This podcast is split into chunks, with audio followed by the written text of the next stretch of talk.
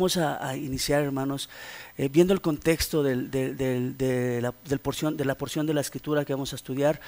Eh, vamos a estudiar Primera de Pedro, capítulo 1, versículo 10 al 20. Y el contexto es de que eh, esta carta fue escrita en el año 60 al 68 después de Cristo. Era a los expatriados. En el tiempo de, de Pedro, Roma era el poder pagano que gobernaba las provincias de Asia Menor, donde vivían los expatriados. Expatriados eran aquellos que habían sido exiliados y no tenían patria, eran extranjeros creyentes, ya sean judíos o gentiles, que se encontraban en Asia Menor, hoy Turquía los destinatarios de esta, de esta carta eran ellos. Eh, ellos estaban en, persecución, estaban sufriendo. esas pruebas pueden ser insultos, acusados de, de difamación, golpizas aún. Durante, el, durante los tiempos de Nerón, fue esto en el año 64, el propósito de esta carta era que estuvieran firmes en la fe en medio de las pruebas y de persecuciones. Pedro escribió esta carta para animarles a los cristianos perseguidos y exhortarlos a estar firmes. Les instruye sobre el comportamiento cristiano apropiado en medio, en medio de los sufrimientos injustos. Está dirigida a los cristianos perseguidos, pero se aplica a todo tipo de sufrimientos independientemente de la, de la, de la causa. La exhortación central de toda la epístola se puede resumir en confiar y obedecer. Pedro, Pedro, fortalece a sus lectores para que puedan soportar el sufrimiento por causa de Cristo. Veremos que Pedro quiere preparar a los creyentes de Asia Menor para estos tiempos de pruebas porque es necesario. Él sabía que era necesario que todo el que quiera vivir la fe, que quiera vivir en piedad, sufrirá persecución. Y ellos estaban viviendo esto, entonces Él les dice, prepárense y estén firmes, obedientes aún en medio de, la prueba. Y saben que se los recuerda de una manera maravillosa, recordándoles la gracia que Dios tuvo para con ellos. El punto principal de este sermón es que Dios quiere que veamos que la gracia para salvación había de ser para nosotros, la cual transformaría todo nuestro ser, asemejándonos a su imagen porque fuimos, porque fuimos comprados por Cristo. El título del sermón es Rescatados para transformarnos a su imagen. Ese es el propósito que Dios tiene en nuestras vidas, recordarnos que fuimos rescatados para la gloria y para la honra de Dios. Vamos a ver tres puntos el día de hoy. Primer punto, la gracia que vendría. Segundo punto, conformándonos a su imagen. Y tercer punto, el precio de la gracia. Vamos a dar lectura, eh, versículo 10 al 12, la gracia que vendría. Acerca de esta salvación, los profetas que profetizaron de la gracia que vendría a ustedes diligentemente inquirieron y averiguaron, procurando saber qué persona o tiempo indicaba el Espíritu de Cristo dentro de ellos al, predecir los sufrimientos de Cristo y, las glorias que, y las glorias que vendrían a ellos les fue revelado que no, que no servían a sí mismos, que no se servían a sí mismos, sino a ustedes en estas cosas que ahora les han sido anunciadas, mediante los que, mediante los que les predicaron el Evangelio por el Espíritu Santo, enviado del cielo, cosas a las cuales los ángeles anhelan mirar. Aquí vemos algo muy interesante, algo que se llama teología bíblica, es decir, toda la narrativa bíblica culmina en la obra del Señor Jesús, para que cada porción de las escrituras sea comprendido de una, de una mejor manera cuando entendemos e, e, esta parte, que toda, la, que toda la escritura apunta al tema principal, la metanarrativa la obra del Señor Jesucristo para salvación del hombre. Toda la escritura de Génesis, Apocalipsis nos apunta, nos va apuntando a este tema. Y cuando nosotros entendemos esta parte de la teología bíblica, podemos entender mejor eh, eh, eh, el texto y tenemos mejor claridad al, entender esto, que la escritura está conectada, que hay un tema principal, que hay cohesión, hay unidad en la escritura y, dentro de esto es la meta narrativa, el punto principal de, toda la escritura, la salvación del hombre por medio de la cruz, por medio de nuestro Salvador. No son historias separadas, no son relatos aislados, hay unidad en la palabra de Dios. Conocer esto nos ayuda a entender mejor cuando estudiamos la escritura, entender este tema principal, cuando vemos cualquier pasaje, dice, ah, esto apunta a la cruz. Ya vamos entendiendo el hilo y dice, esto, esto va para, para, para la cruz de Cristo, para entender la salvación que Dios tiene preparado para nosotros. Y esto es justo lo que estaban estudiando los profetas. Ellos inquirieron y averiguaron diligentemente. Estaban investigando este tema central de las escrituras, estos profetas, la muerte del Cordero que quita el pecado del mundo, el justo por los injustos, el rey que reinará eternamente. Fíjate, los profetas necesitaban indagar ellos profetizaron de la salvación, ellos hablaban delante de Dios, pero no entendían por completo los tiempos ni cuándo se cumplirían esas profecías. Por tanto, deberían ellos diligentemente, fíjate, a ellos les fue dada eh, esa palabra por medio del Espíritu, pero diligentemente ellos tenían que investigar, indagar, averiguar qué quién era y, cuál, y qué tiempo, en qué tiempo habría de cumplirse esto. Imagínate la responsabilidad que tienen los hombres eh, que, se paran delante de un púlpito de investigar esos propósitos de Dios. Hay mucha, mucha responsabilidad al exponer su palabra, porque debemos diligentemente indagar y ver esos propósitos que Dios tiene para su pueblo. No es decir, como muchos dicen, Dios me va a guiar, el Espíritu me va a guiar. Sí, tienes al Espíritu, sí te va a guiar el Espíritu, pero esfuérzate para que puedas exponer la palabra de Dios de una manera correcta. Y, los profetas entendían esto. Ellos indagaban y, estudiaban en este caso eh, cuál, era eh, la gracia, cuándo iba a ser aplicada esa gracia y quién sería el que iba a traer esa gracia. A, ellos fueron dadas estas profecías. Pedro les escribía a, ese tiempo a, las iglesias, ya sea menor, y, les decía, les fue revelado a ellos que era para ellos. Fíjate qué bendición tan grande. Dice, todos, todo lo que hablaron aquellos profetas de la gracia, de la salvación que vendía para ustedes, se cumple en este momento y también para nosotros. Nosotros estamos en ese tiempo de la gracia. Pero quiero que entendamos algo bien importante, hermanos. Vamos a leer primera de Pedro capítulo 1.20. Dice, porque él estaba preparado desde antes de la fundación del mundo. Esta es la metanarrativa. Esto es lo que ellos estaban investigando y es importante ver esto. ¿Por qué?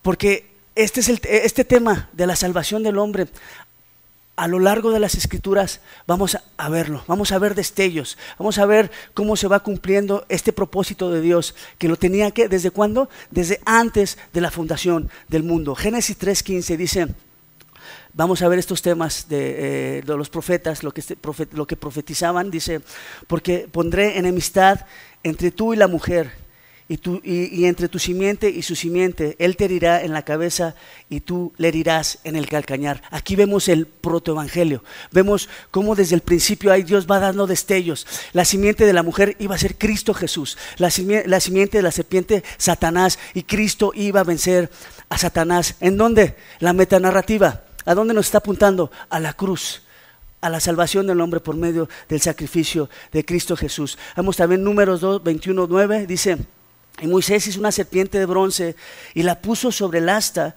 Y sucedía que cuando una serpiente mordía a alguien y ésta miraba a la serpiente de bronce, vivía. El pueblo de Israel estaba siendo mordido por serpientes y morían.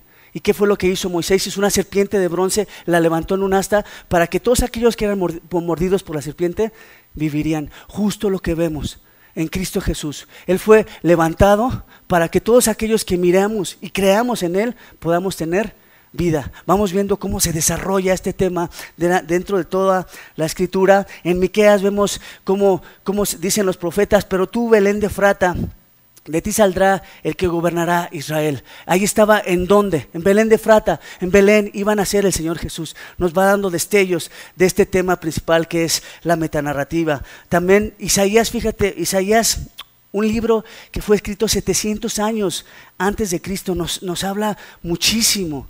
Este, de, este, de este gran evento que habría de ocurrir. Isaías 9:6 dice, porque un niño, un niño nos ha nacido, un niño nos ha sido dado y la, y la soberanía reposará sobre sus hombros y se llamará su nombre admirable, consejero, Dios poderoso, Padre eterno, príncipe de paz. Ahí podemos ver Jesús, ese niño que iba a nacer, el príncipe de paz, el que nos iba a traer la salvación. Otra vez podemos ver esos principios. Isaías, Isaías es un libro que nos habla mucho de estas profecías, de esta metanarrativa, que él iba a llevar nuestras enfermedades, que él iba a sufrir nuestros dolores, que iba a sufrir nuestras rebeliones, que iba a ser molido por nuestros pecados y que el castigo de nuestra paz iba iba a ser sobre él y aquellas ovejas, nosotros que aquellos que nos habíamos de desviar, íbamos a ser redimidos mediante esa cruz, mediante esa meta narrativa y mediante ese propósito que Dios tenía. Fíjate, los profetas tomaban muy en serio su labor. Vemos cómo tenían ellos eh, la, importancia de estudiar la salvación del hombre y todo lo posible y lo concerniente a esta salvación, el tiempo y las circunstancias, y a ellos les fue revelado por el Espíritu que, que era para esos creyentes que, iba que estaba siendo revelada esta, esta salvación. Y, y sabes qué, ¿para qué les dice esto Pedro? Para que estén firmes. Les dice, recuerda lo que Dios hizo en tu vida, porque van a venir pruebas, van a venir sufrimientos, pero tú tienes que estar firme. No te apartes, pase lo que pase, Dios te rescató, Dios te salvó, Dios te dio salvación. Por, entonces, permanece en Cristo Jesús, pase lo que pase. Sí, vemos, esta salvación estaba preparada desde antes de la eternidad pasada, es decir, desde antes de que desde la fundación del mundo, antes de que fuese dicho Génesis 1:1, en el principio creó los cielos y la tierra, ¿sabes que estaba preparado? El plan de Dios para salvarte, el plan de Dios para glorificarse en tu vida, para limpiarte y tener una relación contigo, porque estamos separados por el pecado. Fíjate lo maravilloso que Dios es. ¿Y sabes por qué fue dada esta gracia? Vamos a ver por qué fue dada esta gracia. Vamos a verlo en primera de Pedro 1:20. Dice, porque él estaba preparado desde antes de la fundación del mundo, pero ha sido manifestado en estos últimos tiempos. ¿Por qué? Si lo lees, hermano. Por amor, ¿te das cuenta? El propósito de Dios por amor. La salvación es por amor a ti, por amor a, a que tú tengas esa relación, por amor a tu vida. Fíjate lo, importante, eh, ver el, amor de Dios.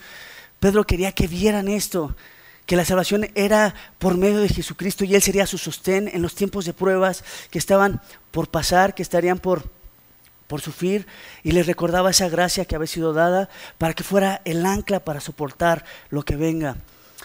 Les dice, no están solos, sino Cristo vela por ustedes. Veamos nuestro, nuestro punto número dos conformándonos a su imagen.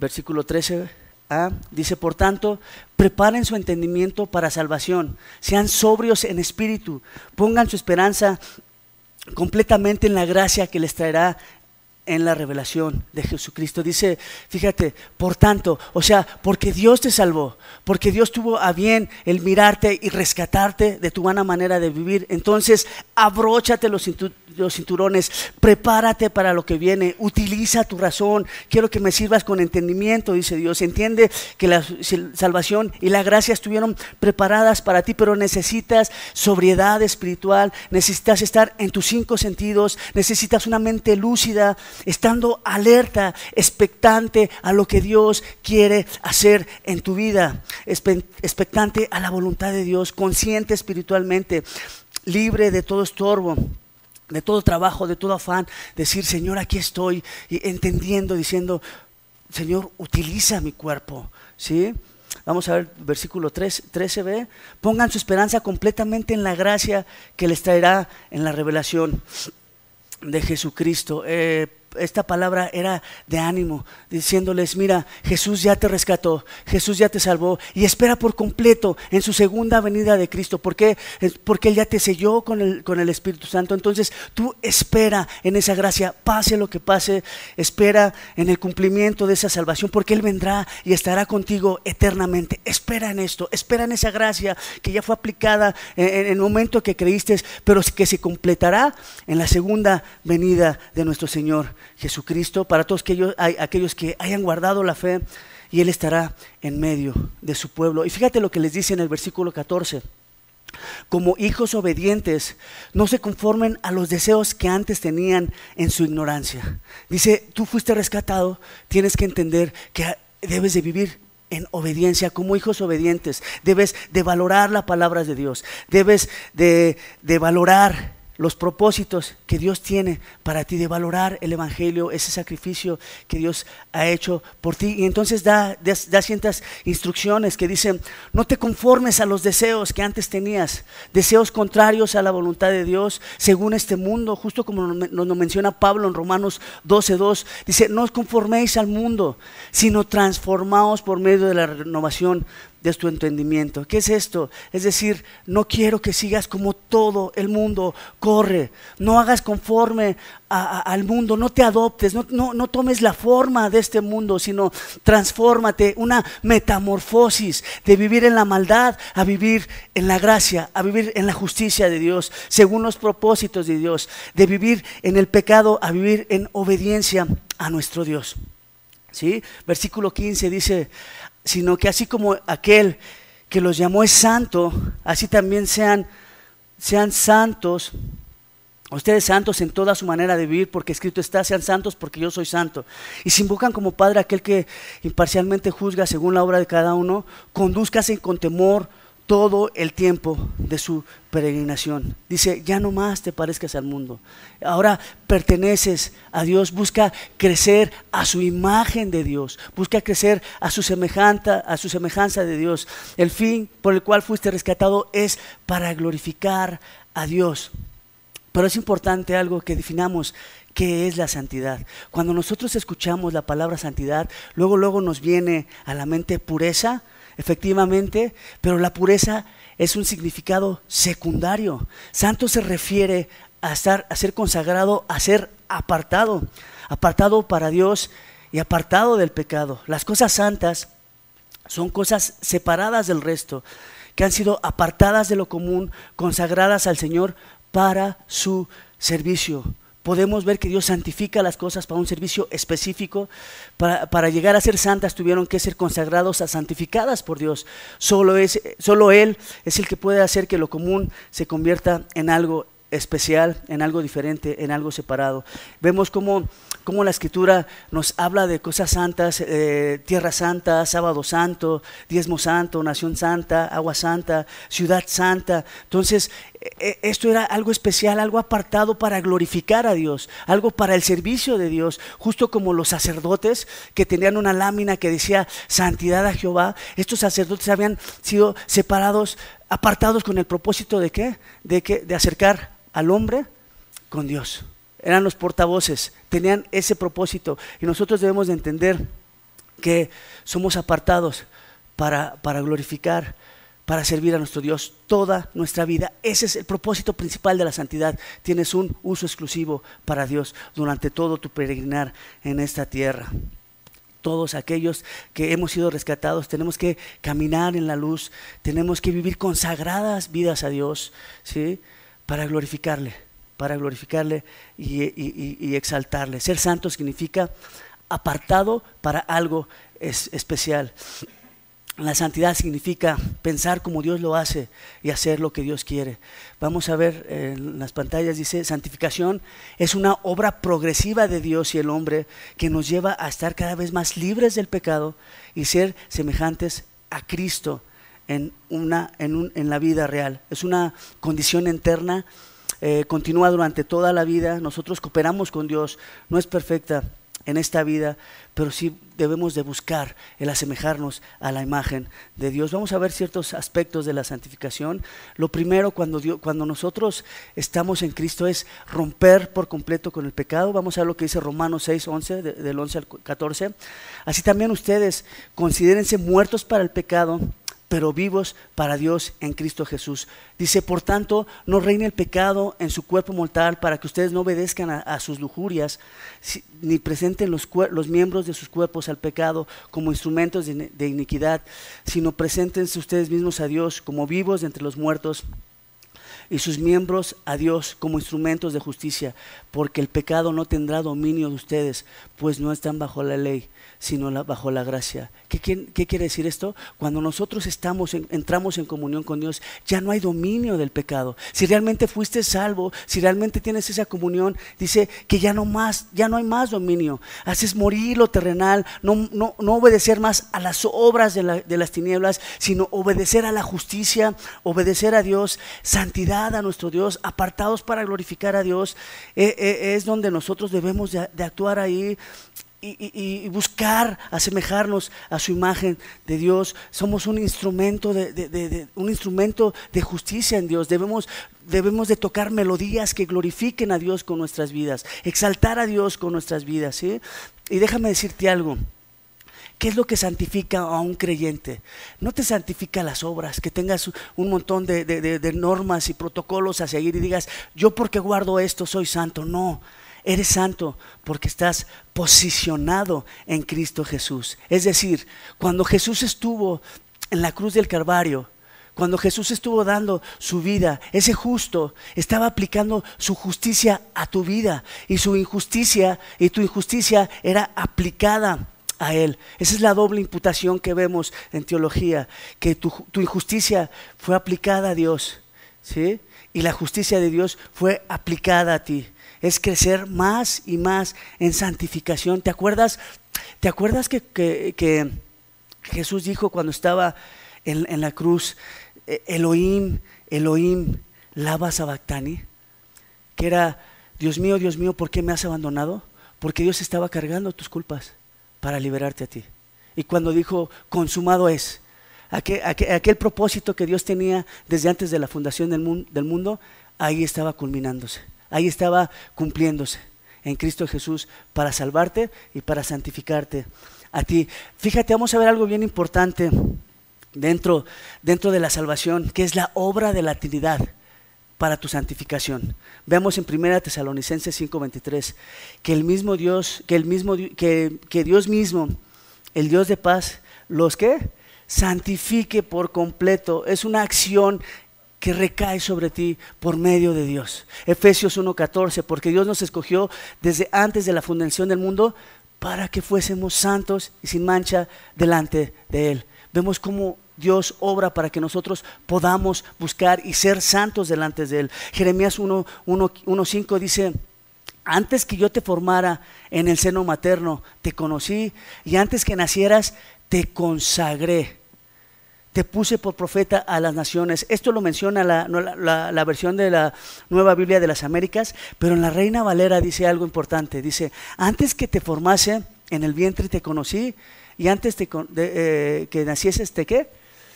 Te santifiqué, te di por profeta a las naciones. Fíjate cómo es la obra de Dios en tu vida. Él es el que pone el querer como el hacer para que tú busques crecer en santidad. Es la obra de Dios en tu vida. Ahora vamos a ver la obra del Hijo en el proceso de santificación. Primera de Corintios 1:30. Pero por obra suya están ustedes en Cristo Jesús, el cual se hizo para nosotros sabiduría de Dios, justificación, santificación y redención, para que tal como está escrito, el que, el que se gloría, que se gloríe en el Señor. Fíjate, por medio de Jesucristo, de la obra de, de, su sacrificio en la cruz del Calvario, es que nosotros somos santificados, como lo vimos, la santificación posicional es, obra de Jesucristo. Primero el Padre te escoge, Jesucristo hace la obra y vamos a ver también la obra del Espíritu Santo, el que trabaja dentro de nosotros para cambiarnos y santificarnos y buscar una mayor santificación en nuestras vidas. Vamos a ver la obra del Espíritu Santo, segunda Tesalonicenses 2.13. Pero nosotros siempre tenemos que dar gracias a Dios por ustedes, hermanos amados por el Señor, porque Dios nos ha escogido desde el principio para salvación mediante la santificación por quién? Vemos ahí que el Espíritu es el que nos guía, es el, Espíritu es el que nos convence de pecado, de, de, justicia y de juicio. Él, es el que obra para santificación. Y justo el texto que estamos estudiando, 1 Pedro 1.2, dice, según el previo conocimiento de Dios Padre, por la obra santificadora del Espíritu, para obedecer la obra, eh, la obra del Espíritu para obedecer a Jesucristo y ser rociados por su sangre. Podemos ver entonces cómo el Espíritu Santo obra para que nosotros podamos crecer y, buscar esa santidad. Y en, la Trinidad es que somos, somos salvos. y fíjate, esto es bien importante, para agradecer enormemente que no son tus esfuerzos, que no eres tú. Eh, eh, sí, sí, sí, sí, nosotros tenemos que trabajar en ello, pero es principalmente la obra de Dios en nuestras vidas. Si te preguntaras entonces, ¿cuál es nuestra participación en la santificación? La parte que, corresponde a nosotros es un tanto pasiva porque depende de Dios, de la Trinidad para santificarnos, pero activa en el sentido de que debemos esforzarnos para, para obedecer a Dios y dar pasos necesarios para incrementar esa santificación en nuestras vidas. En primera instancia dependemos de Dios, de, orar a Dios, como dice Romanos 12, 12.1, presentarles nuestro cuerpo a Dios. Dice, por tanto hermanos, les ruego que por las misericordias de Dios, que presenten sus cuerpos como sacrificio vivo y santo agradable a Dios. Después de que sabes que llegó la, salvación a tu vida, dices, Señor, aquí está mi vida, aquí está mi cuerpo, úsalo, que sea olor fragante y grato para que tú te glorifiques, ponernos en el altar de Dios para que Dios, para que Dios pueda hacer. Romanos 6:13 nos dice, no presenten los miembros de su cuerpo al pecado como instrumentos de iniquidad, de iniquidad sino preséntense que ustedes mismos a Dios como vivos de entre los muertos. O sea, ahí entra el esfuerzo de nosotros para poder buscar la santificación para poder ser mano, para poder ser barro en las manos del alfarero. Fíjate, quiero que, leamos todos juntos este, este versículo de Romanos 8:13, porque si ustedes viven conforme a la carne, ¿qué dice? Habrán de morir.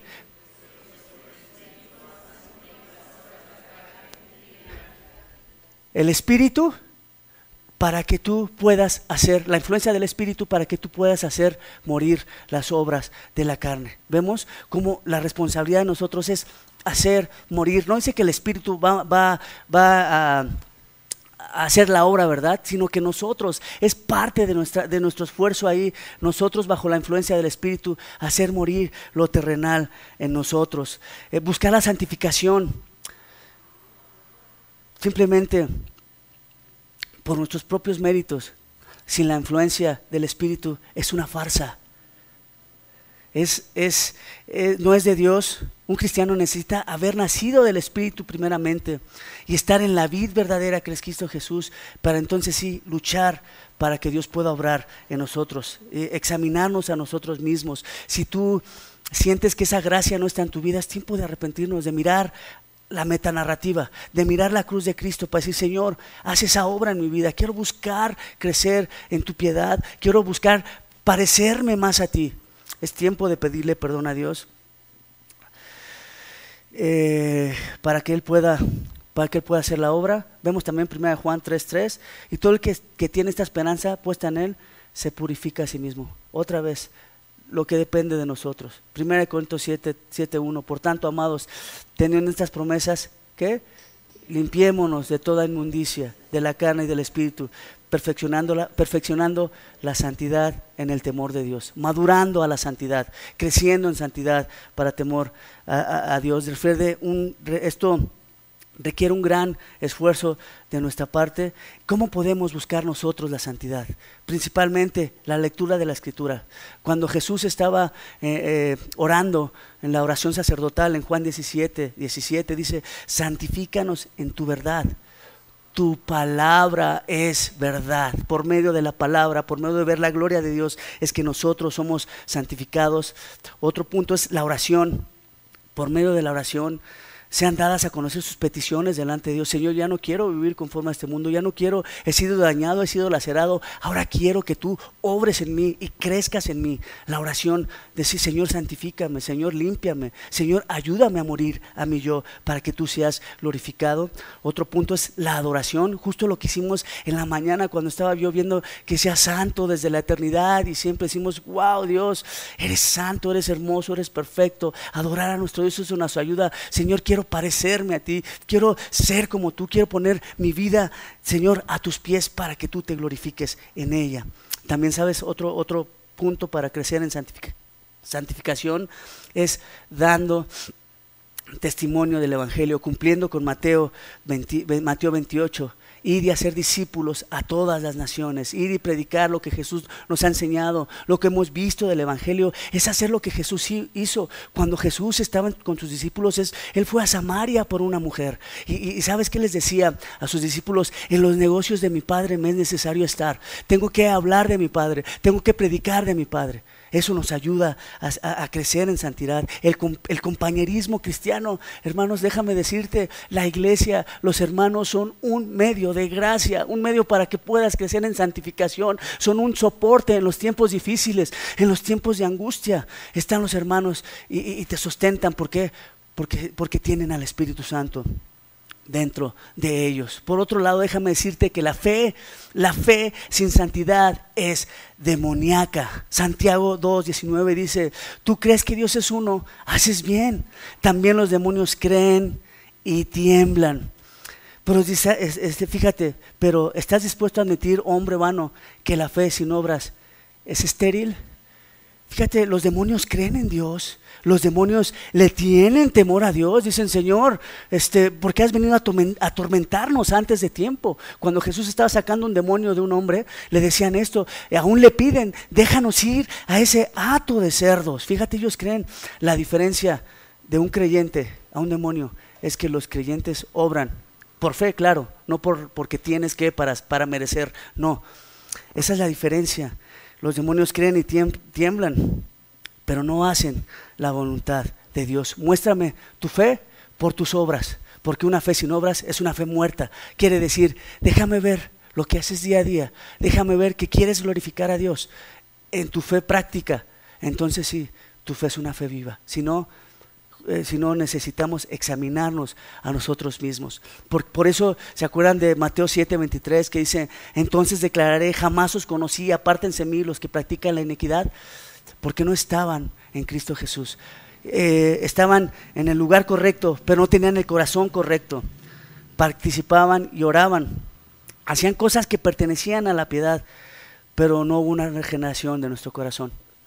Por eso, del corazón de estos hombres, cuando dice, aléjense de mí, nunca os conocí, porque eran simplemente eh, apariencias externas, obras que no glorificaban a Dios, porque no estaban en Él no porque, como te decía, no porque tengamos una lista innumerable de cosas que debemos hacer y las cosas que no, que no podemos hacer nos va a salvar. eso simplemente va a moralizar nuestra vida, es, legalismo, es eh, apegarnos simplemente a los mandamientos e imperativos de Dios, pero sin salvación, sin regeneración. Eso no es lo que Dios quiere. Lo que Dios quiere es que estemos unidos en Él, que, seamos moldeados por Él, que, que sepamos la obra que Dios ha hecho en nuestras vidas. Vamos a leer lo que dice ahí en, las pantallas. Todo intento de moralizar tu vida y poner una montaña de mandamientos a obedecer sin una fe salvífica en Cristo Jesús.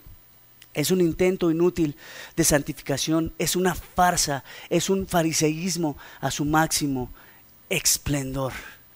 Wow, si no estamos en Cristo y simplemente yo hago, yo, yo, yo hago para, para, para merecer, estamos mal. Y déjame también decirte un error de la santificación. muchos creen, algunos creen que, que somos perfectos en esta vida. La escritura nos deja ver que no. La escritura nos deja ver, por ejemplo, en Mateo 5:28, cuando, cuando dice, sean ustedes perfectos como su Padre Celestial es perfecto. Este, este, este perfecto significa ateleios, que quiere decir maduro, que quiere decir eh, equipado para el ministerio. Eso es lo que quiere decir. Cuando la escritura habla de perfección, habla en este sentido, madurar y crecer. No quiere decir que ya eres impecable. Lo vemos en 1 Reyes 8:46. Dice, cuando pequen contra ti, pues no hay hombre que no peque. Fíjate, no hay hombre que no peque. Eclesiastés 7:20 dice, ciertamente no hay hombre justo en la tierra que haga el bien y qué? Y nunca peque. Antiguo Testamento, Nuevo Testamento, Juan 1.8. Si decimos que, que no tenemos pecado, nos engañamos a nosotros mismos y la verdad no está en nosotros. ¿qué? Y le hacemos también a Dios mentiroso, dice más adelante en el versículo 10. Fíjate, aun cuando, cuando Jesús les, les, enseñaba a orar a sus discípulos, les decía, y oren, y oren de esta manera, perdona nuestras deudas, perdona nuestros pecados, como nosotros perdonamos a los que nos, a, los que nos ofenden. ¿Sí? Estamos viendo, pero déjame decirte algo, déjame darte una advertencia. Jugar con el pecado no es sabio. Las consecuencias son catastróficas. Utilizo mucho este ejemplo de David, que lo vamos a leer ahorita para que veas. Eres santo, que bien, Dios te va a perdonar, sí, pero cuidado, mucho cuidado, advertencia, advertencia. Vamos a leer segundo de Samuel, versículo 12, del 9 al 12. Para que veamos que aunque seamos rescatados, aunque estemos bajo la gracia, cuando pecamos, hay consecuencias. Dice 9, porque has despreciado la palabra del Señor haciendo, tú lo, haciendo lo malo ante sus ojos. Has matado a espada a Urias elitita. Has tomado su mujer para que sea mujer tuya y a él lo has matado con espada de los amonitas. Ahora pues, David, la espada nunca se apartará de tu casa porque me has despreciado y has tomado la mujer de Urias elitita para que sea tu mujer. Así dice el Señor. Por eso, de tu misma casa levantaré un mal contra ti, y aún tomaré tus mujeres de delante de tus ojos y las daré a tus compañeros, a tu compañero, y éste se acostará con tus mujeres y a plena luz del día. En verdad, tú lo hiciste en secreto, pero yo haré esto delante de todo Israel y a plena luz del sol. Fíjate qué barbaridad. Yo creo que esta narrativa es muy clara. No hay mucho que explicar. David pecó y tuvo las consecuencias de sus actos. Pasemos a nuestro último punto, el precio de su gracia. Ustedes saben que no fueron redimidos de una vana manera de vivir heredada de sus padres como cosas perecederas como oro o plata, sino con la sangre preciosa de Cristo, con la sangre preciosa como un cordero sin tacha y sin mancha, la sangre de Cristo. Les está diciendo, tú no fuiste comprado con propiedades, no fuiste comprado con oro, con libras esterlinas, fuiste comprado por la sangre de Cristo Jesús. Ahora pues, te debes a Él. Tu vida ya no te pertenece. Tu vida ya no te pertenece. Tus derechos son para Cristo Jesús. Toda tu vida es para Cristo Jesús. Cuando nosotros, aquí en México, cuando una persona es detenida ante las autoridades, se les leen ciertos derechos que tienen, le dicen, eh, tienes derecho a ser informado de la causa de tu, de tu detención, recibir trato respetuoso, ser revisado por un médico, no firmar ningún documento, tienes derecho a un abogado, a no declarar, pero ¿sabes cuáles son los derechos? Una vez que Cristo te ha tomado para Él, tienes derecho a estar bajo su voluntad de Dios. Eres posesión de Dios adquirido por su sangre. Pablo decía, ya no vivo yo, mas Cristo vive en mí. Entendía que su vida era para ser siervo de la justicia. Lo mismo te dice Dios a ti el día de hoy. Has sido tomado para ser siervo de justicia. Que Dios hermano, eres posesión de Dios, eres de Él y ahora vives, debes, debes de vivir para Él. Romanos 18.8 dice, pues si vivimos, para el Señor vivimos. Y si morimos, para el Señor morimos. Por tanto, ya sea que vivamos o que muramos, ¿qué? Somos del Señor. Toda nuestra vida pertenece a Dios. Somos esclavos del Rey, súbditos del Rey, comprados a sangre, a, precio de sangre. ¿Cómo podemos concluir este sermón? Por último, quiero que veas un pasaje muy hermoso que también podemos, podemos ver en este pasaje de la teología bíblica. Pedro, uno de los propósitos de Pedro fue preparar a la audiencia, a que estuvieran preparados para las diversas pruebas que se habrían de, encontrar. José fue vendido por sus hermanos, le quisieron matar, apartado desde joven, desde los 17 años de su familia, fue llevado como esclavo a Egipto, acosado por la mujer de Potifar, ella quería abusar de él, él siempre se mantuvo firme, fue llevado más de, más de dos años a prisión. Pero él siempre se, mantuvo, se mantuvo firme. Hubo una gran hambruna en el tiempo de José. Hubo gran hambruna en el tiempo de José. Y, fueron sus hermanos a buscarlo. Fueron sus hermanos a buscarle. Y vamos a ver qué, qué nos dice el texto, Génesis 45, 5 al 8. Ahora pues, no se entristezcan ni les pese el haberme vendido aquí Pues para preservar vidas me envió Dios delante de ustedes, porque en estos, en estos dos años ha habido hambre en la tierra y todavía quedan otros cinco años en los cuales no habrá ni siembra ni ciega. Dios me envió delante de ustedes para preservarles un remanente en la tierra y para guardarlos con vida mediante una gran liberación. Ahora pues, no fueron ustedes los que me enviaron aquí, sino Dios. ¿Te das cuenta? Teología bíblica, cuando vemos este, este texto así, ay, wow, José y qué buena onda, ¿no? No, es Dios tenía un propósito con le había dado una promesa a Abraham. Abraham fue padre de Isaac, Isaac fue padre de, Jacob y de Saúl, y de Jacob vinieron las doce tribus, y en este tiempo las doce tribus estaban en peligro de perecer porque había hambruna. Entonces fueron sus hermanos con él y les dijeron, no se preocupen, porque Dios quiere cumplir las promesas que le dio a Abraham, que el nacimiento de él iban a ser benditas todas las, las familias de la tierra, y eso nos apunta a qué? La cruz de Cristo. Estamos viendo cómo, Dios tan hermoso cumple a lo largo de toda la escritura esa, esa promesa que tenía desde un principio de, de rescatar al hombre. Y quiero que entendamos, hermano, una cosa. Así como Dios tuvo un plan con José, también tiene un plan contigo sea lo que sea que hayas pasado, la prueba que hayas pasado, donde hayas estado, hayas vivido lo que hayas vivido, Dios quiere que te levantes y quiere que te levantes y quiere recordarte que esa salvación es para ti y que, que Él te rescató para que le glorifiques, ¿sí? Para que le glorifiques y cualquiera, cualquier problema que hayas vivido, cualquier circunstancia en la que estés, Dios te da las herramientas para poder vencer y para, para poder glorificado glorificarlo con tu vida. Sabemos que, hay muchos que venimos de otras iglesias y que tal vez fueron lastimados, atropellados y hay dolor en tu corazón, pero sabes que Dios quiere rescatarte y, quiere, y quiere decirte, no perteneces a ningún grupo, me perteneces a mí y quiero que me glorifiques a mí y quiero que te levantes, quiero que glorifiques a Dios con los dones y talentos que Él te ha dado en medio de circunstancias, la circunstancia que sea, Dios te rescató y a Él nos debemos. No nos debemos a ningún movimiento, a ningún grupo, a ninguna denominación. Nos debemos a quién? A Cristo Jesús. Porque Él derramó su vida.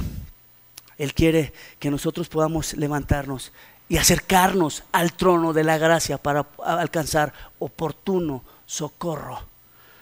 No quiere que te des por vencido. Acerquémonos a Él.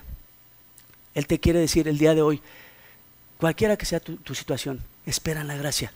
Yo ya te rescaté, pero ahora que cuando venga, quiero que permanezcas en esa fe. Quiero darte esa corona de justicia que está guardada para ti. Él quiere afirmar tus caminos. Por tanto, seguid la paz con todos y la santidad, sin la cual nadie verá al Señor. Oremos.